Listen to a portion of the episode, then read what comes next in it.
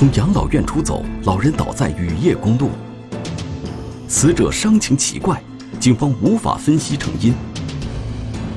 两次尸检结论不同，真相扑朔迷离。痕迹比对，还原现场，破解离奇事故。让痕迹说话。天网栏目即将播出。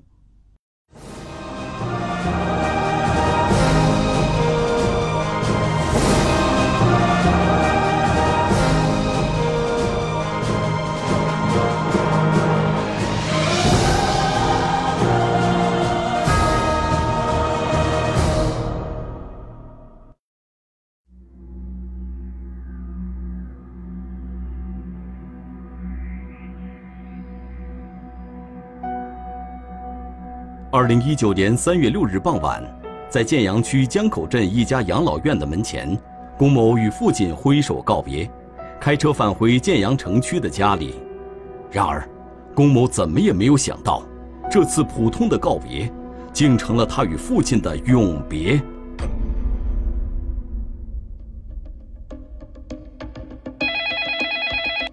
喂，你好，江口派出所。当晚七点半。南平市建阳区公安局江口派出所接到群众报警，在二三七国道江口镇西岸村路段，有一个人俯卧在马路上，生死不明。接警后，派出所民警与建阳区公安局交警大队的民警先后赶到了事发现场。道路呢，周边没有任何的村庄，没有照明设备，现场一片漆黑，道路是潮湿的。我就把路追那个。当时我到了现场以后，看到现场是一名男士老年人，然后头部受伤，受到撞击受伤，躺在地上，然后边上有一滩血，有一道这个呃划痕，比较嗯比较直的，有点像这个很锐利的硬物划过去一样。这个应该不是自己摔倒的，自己摔倒不可能这样子的，正常是车撞。二三七国道是连接建阳和武夷山的一条双向两车道公路，事发地点距离最近的居民区两公里左右。由于没有路灯，漆黑的现场被偶尔经过的车辆灯光照亮。死者头西南脚东北，俯卧在地面上，占据了建阳往武夷山方向三分之二的车道。民警凭经验判断，这很可能是一起交通事故。不过，现场并没有肇事车辆。被撞的老人是谁？他为什么会出现在这里？出车走啊！我在护理院里面跑出来一个人，会不会我那边人？你护理院跑出来一个人，那你车先靠边上。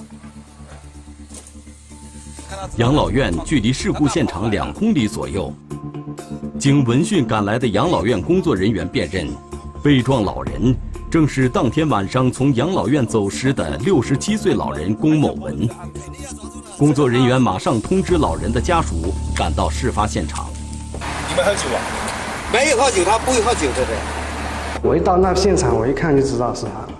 他当时还是趴在趴在那个地上，他穿那个衣服，那个发型，我自己父亲怎么不认识？一走到那里，我也知道是他。他男怎么样了？医生问医生，医生确认。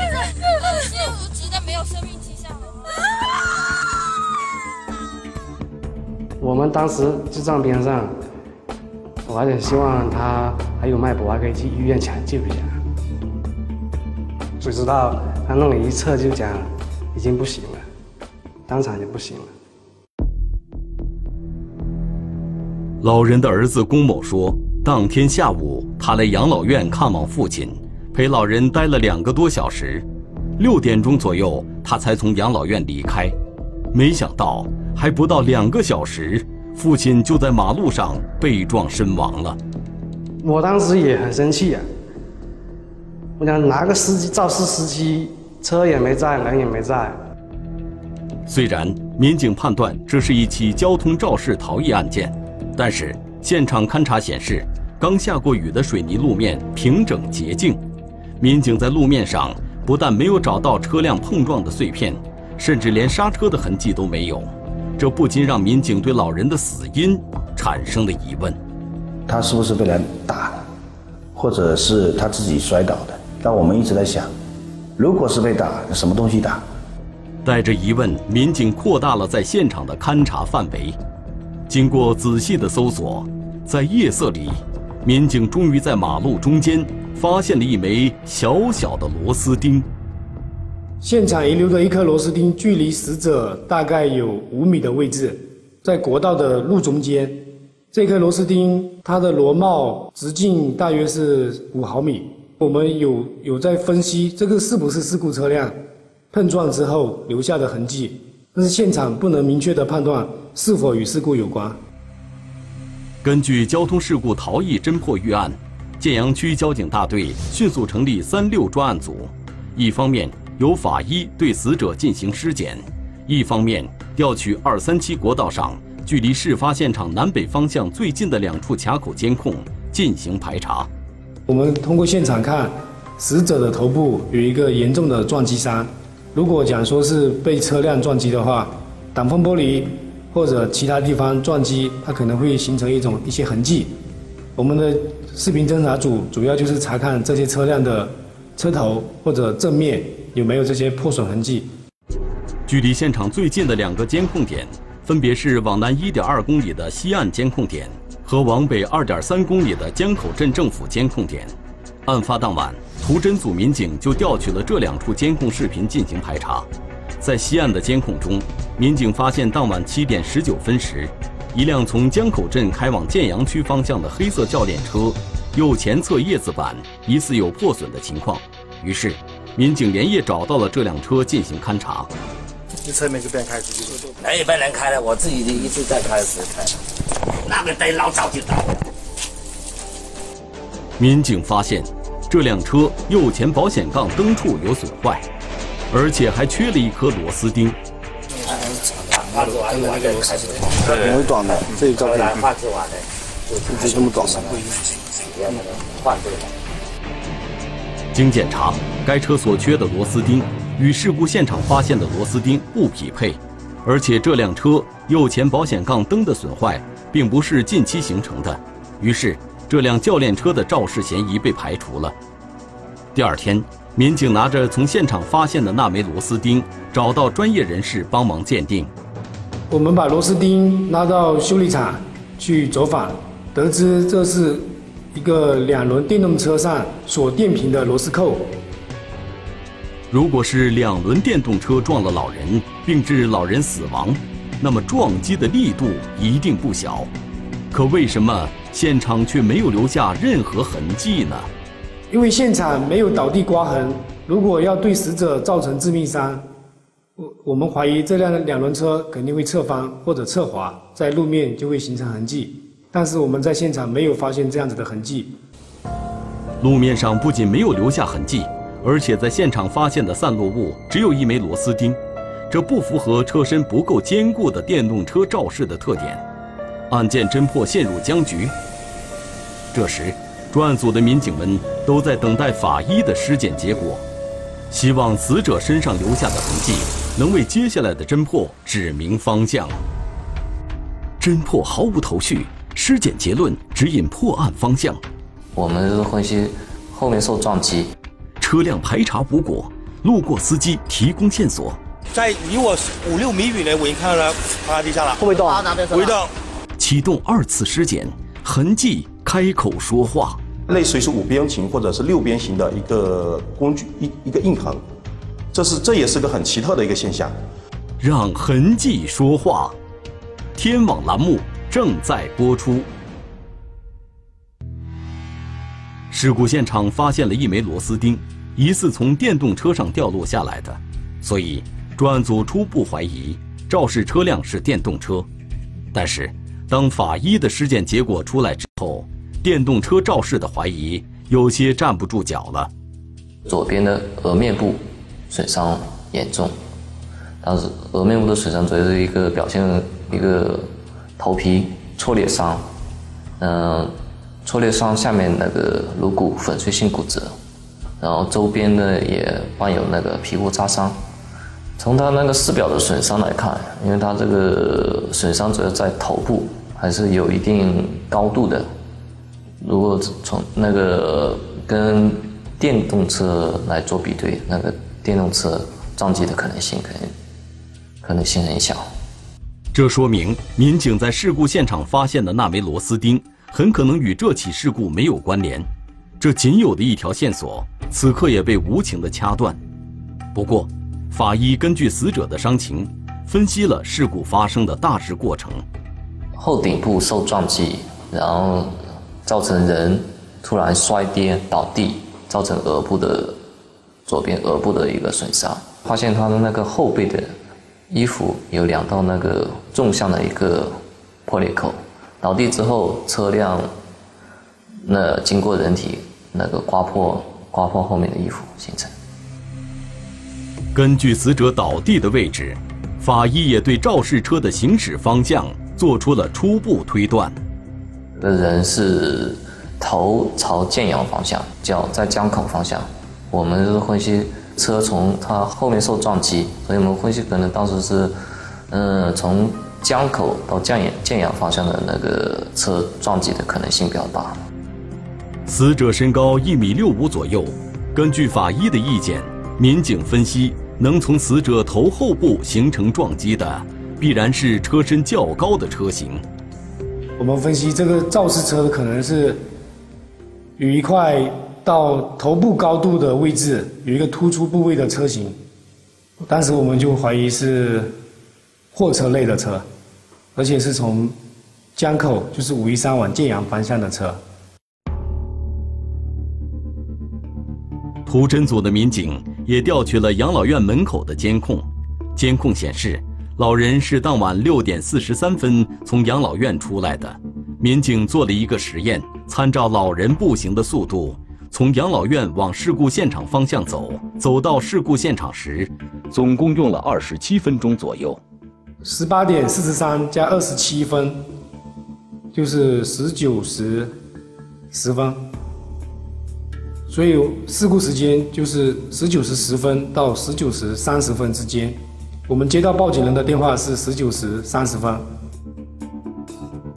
根据这个时间分析，专案组对西岸卡口当晚从七点十分到七点三十分之间经过的车辆进行了重点视频排查。经过一天的排查，一辆红色小货车进入了警方的视线。这个小货车的左后视镜，它的高度。有可能会形成死者头后部的一个撞击痕迹。民警马上找到这辆红色货车，对车辆进行了勘验。这都老的，这都是老的。在与司机的交流中，他向警方提供了一条有价值的线索。我是从江口到晋阳方向。你当时已经看到人趴地上了。在离我五六米远的，我已经看到他趴在地上了。会不会动？不会动。在什么位置？主要是这些中间的那个一条线嘛。啊。我是在这边嘛。啊。在这边呢。哦，在在你对对向车道。对向车道。你那时候看到干嘛不报警呢？我我都还跟他讲是好像，我还不敢肯定。是今天我那个老板打电话给我的时候，我好是哦，我可能是哦。经过勘验。民警很快排除了这辆红色货车肇事的嫌疑。当时心情很复杂了。一个作为我们公安机关角度来讲，破案是对老百姓的一种负责的那种态度，应该是这么说。如果说案件不破，我们在心理上会觉得感觉到愧对这个当事人、死者家属。我当时听了，心里。你感觉没什么希望了，找不到这个车，还有一个心里难受吧。毕竟一个活生生的父亲这样走了。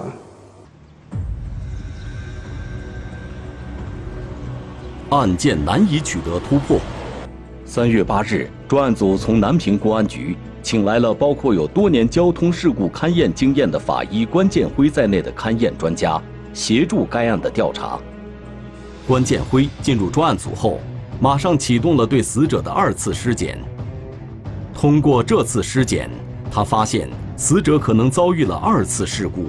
死者主要的损伤还是在呃额面部，就是我们的左额和面部左面部。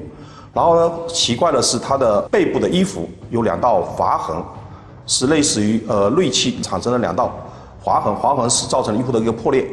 交通事故的损伤正常是一次性形成，正常都是一次性处于二次事故，一次性形成，它这种意思又是正面又是背面的，这种就相对比较奇特。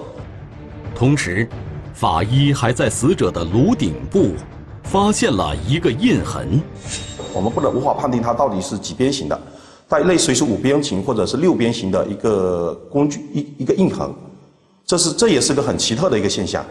然后在他的面部也发现了一道横形的，呃，就边界就上下边界比较明显的一道损伤，一个钝钝性损伤，这也是很奇特的一个东西。因为这个对于我们正常的判定，就是说车子碰撞完之后，这类这类损伤不多见。目前为止，说实话，应该是比较少见、极其罕见的一个一个现象。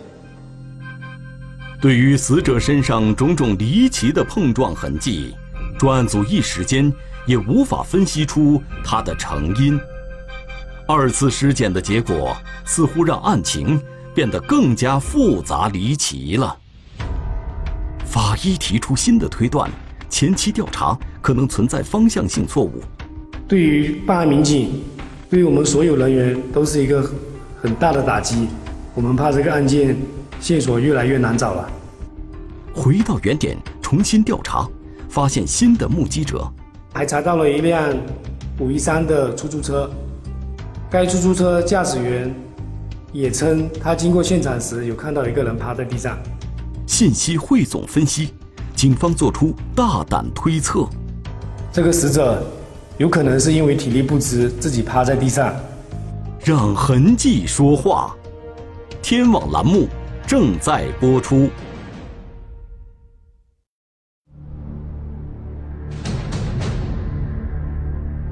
两天的侦查过后。案件侦破依旧毫无头绪，而经过二次尸检，案情似乎向着更加离奇的方向发展了。因为他这个前部受到重创，后部也受到重创，然后呢，同时在背部留下一条自上而下的刮痕，身体内没有任何的碰刮痕迹。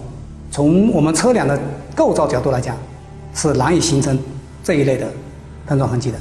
无论是站着、躺着或者趴着，都形成不了这类痕迹。法医关建辉认为，死者很可能遭遇了二次事故。这种碰撞的话，事实上是我个人是不予考虑是车辆碰碰撞，就是说出第一次碰撞造成的。因为我们车辆的运行运运行过程当中是相对于人体，我们叫做其实是横向的。事实上，他的衣服是从领口到下衣襟，整个是纵向的。专案组据此分析，死者有可能是倒地后遭遇了二次事故，被过往车辆剐碰，在背部留下了纵向的剐痕。这时，关建辉又给出了一个更大胆的推测：死者身上的第一撞击点，不是警方之前认为的头后顶部，因为如果死者是从后面被车辆撞击的话，他很有可能面部着地，并在面部留下创伤。地面会造成面部的一个我们叫做点状损伤，或者说梳状损伤，就是地面颗粒物造成的。但事实上它没有，它的那种受力方向那就应该是由前向后，就是我们说的相对，对，呃，是迎面迎面造成的。关建辉这个观点的提出，让专案组上下都觉得有些茫然，因为老人从养老院出来后是一路向南走，所以专案组一直认为是从江口镇方向的来车。从背后将老人撞倒了。如果按照关建辉的分析，死者是迎面遭遇的撞击，那么嫌疑车辆就不是从江口镇方向来的，而是从建阳方向来的。如果是这样的话，专案组之前的调查就发生了方向性的错误。对于办案民警，对于我们所有人员都是一个很大的打击。我们怕这个案件线索越来越难找了。三月九日，经过慎重分析，专案组做出了一个艰难的决定：放下之前所有的分歧和主观判断，回到原点，对案件重新展开调查。这一次，考虑到过往车辆可能会装有行车记录仪，拍到当时的现场状况，因此专案组对案发当晚七点十分到七点三十分之间这二十分钟内道路双方向所有经过事故现场的车辆进行排查，寻找目击者。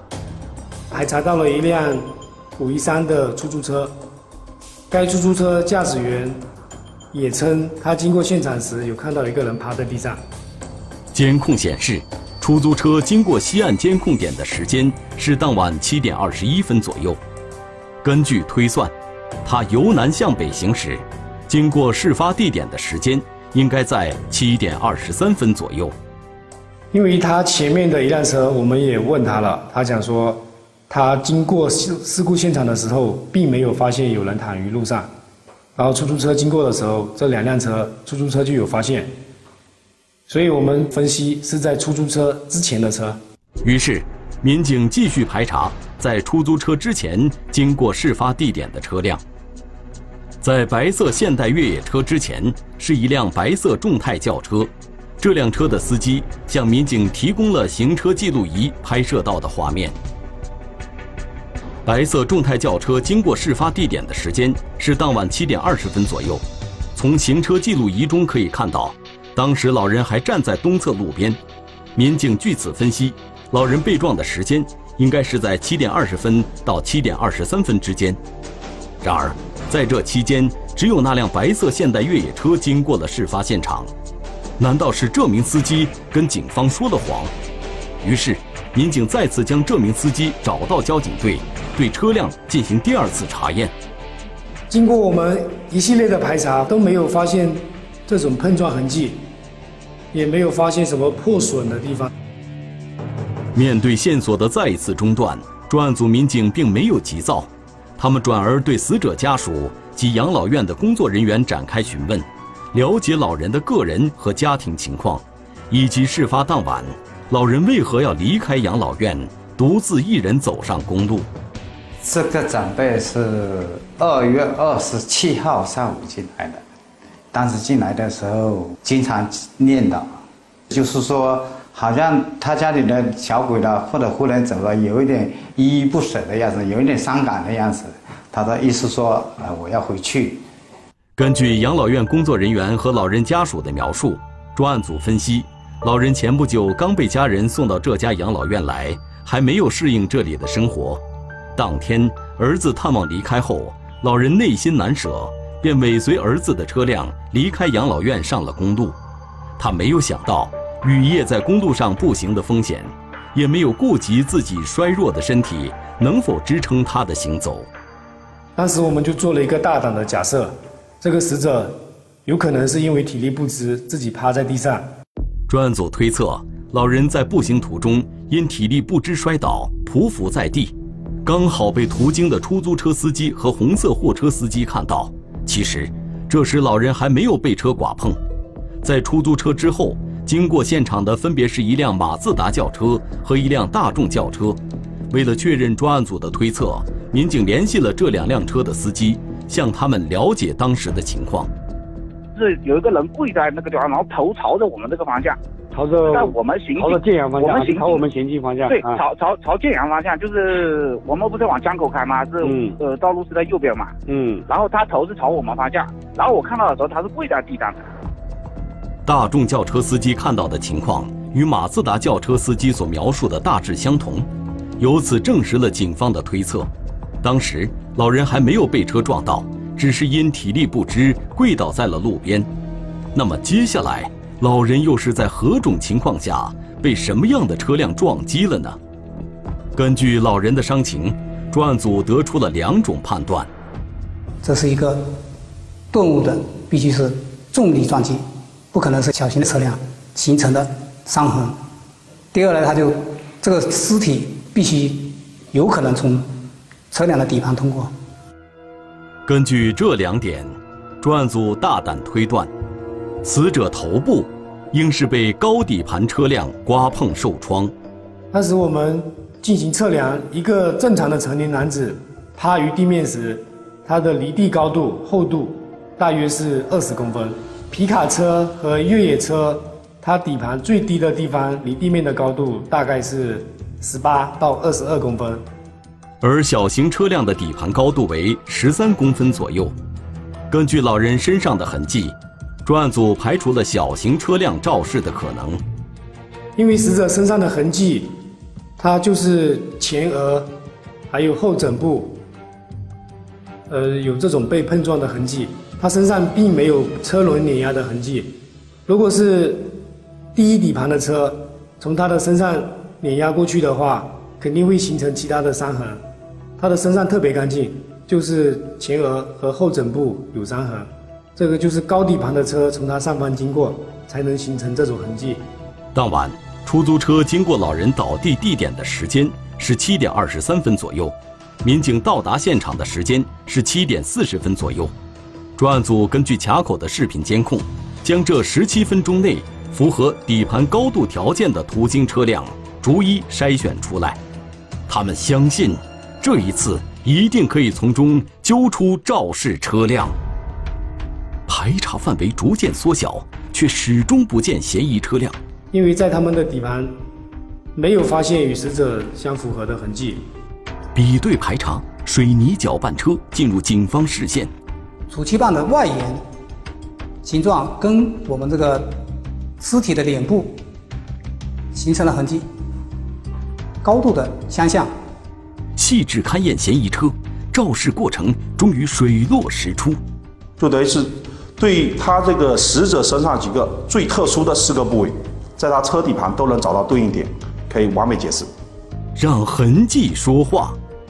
天网栏目正在播出。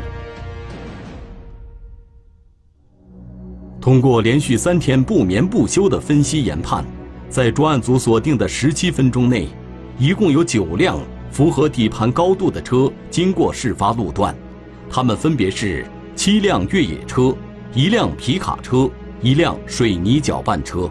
我们把这些越野车每一辆都通知回来，把这个车开到修理厂吊起来，看它的底盘是否有形成死者身上伤痕的造痕体。排查中，民警又找到了一段行车记录仪拍摄到的画面。当晚七点三十九分左右，一辆宝马越野车经过事发现场，司机发现有人倒卧在地上，及时向左打方向进行了避让。通过查看，这些越野车都排除了可能性，因为在他们的底盘没有发现与死者相符合的痕迹。一边排查车辆。一边排除嫌疑，最终在符合底盘高度的九辆车中，嫌疑集中在水泥搅拌车上。当晚，他七点半左右通过事发路段。因为人体趴于地面时高度大约是二十，这辆车的前保杠离地的高度大概是二十七公分。然后我叫民警趴在地上试了一下，发现人躺在地上。可以很顺利的通过前桥。这辆水泥搅拌车隶属于一家混凝土搅拌公司。民警找到了三月六号晚上当班的司机林某清。司机有些懵，他只是告诉我们他有通过这个路段，但是他没有，他确定他肯定没有发生交通事故。按照司机的说法，水泥搅拌车行驶到事发路段时，他并没有觉察到车底盘刮到了人。究竟是不是这辆车肇的事，还是要靠证据来说话？接下来，民警对水泥搅拌车进行了细致的勘验。来看这辆车的底盘，我们发现了有疑似碰撞的部位，我们就显得很兴奋了。然后，我们就把这辆车开到修理厂，通过地沟再对底盘进行详细的勘验。这辆水泥搅拌车。长期往来于江口搅拌站与建阳施工工地之间，底盘被泥浆等污物重重覆盖，民警只能一层一层剥离车辆底盘上的污物，在地沟中对底盘上数十个凸起的零部件开展细致的勘查，以分析这些零部件的形状与死者头部的伤情是否相符。这个要把给给他提。嗯，这两个铁铁丝。不能不能不垂直不行，不垂直，不垂直会变形，你这样蹲蹲下去。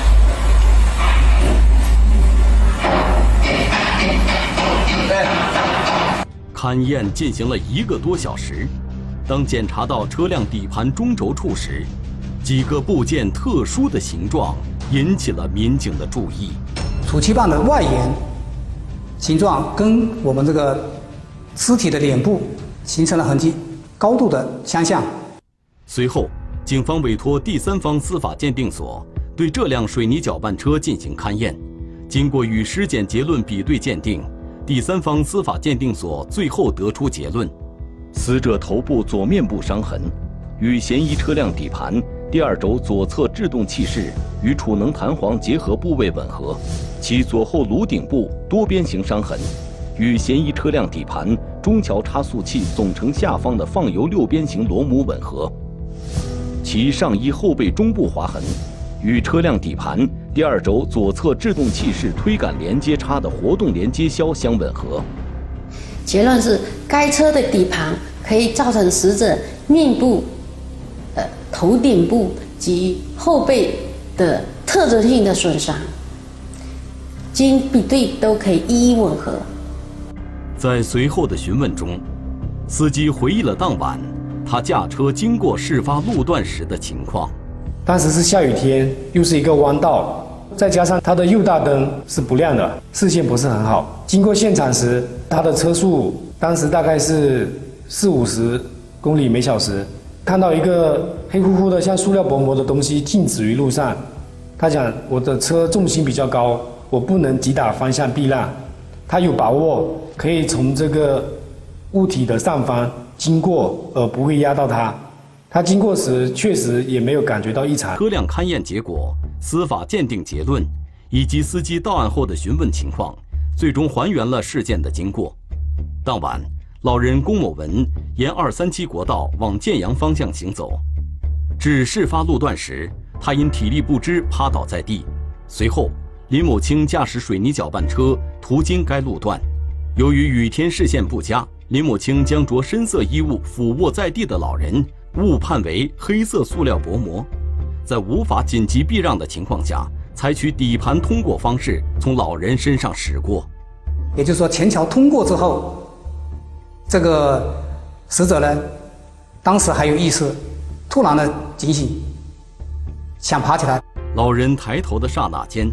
面部与车辆底盘第二轴左侧制动器室与储能弹簧结合部位发生碰撞，继而后脑及后背衣物又相继与车辆底盘接触，导致老人当场死亡。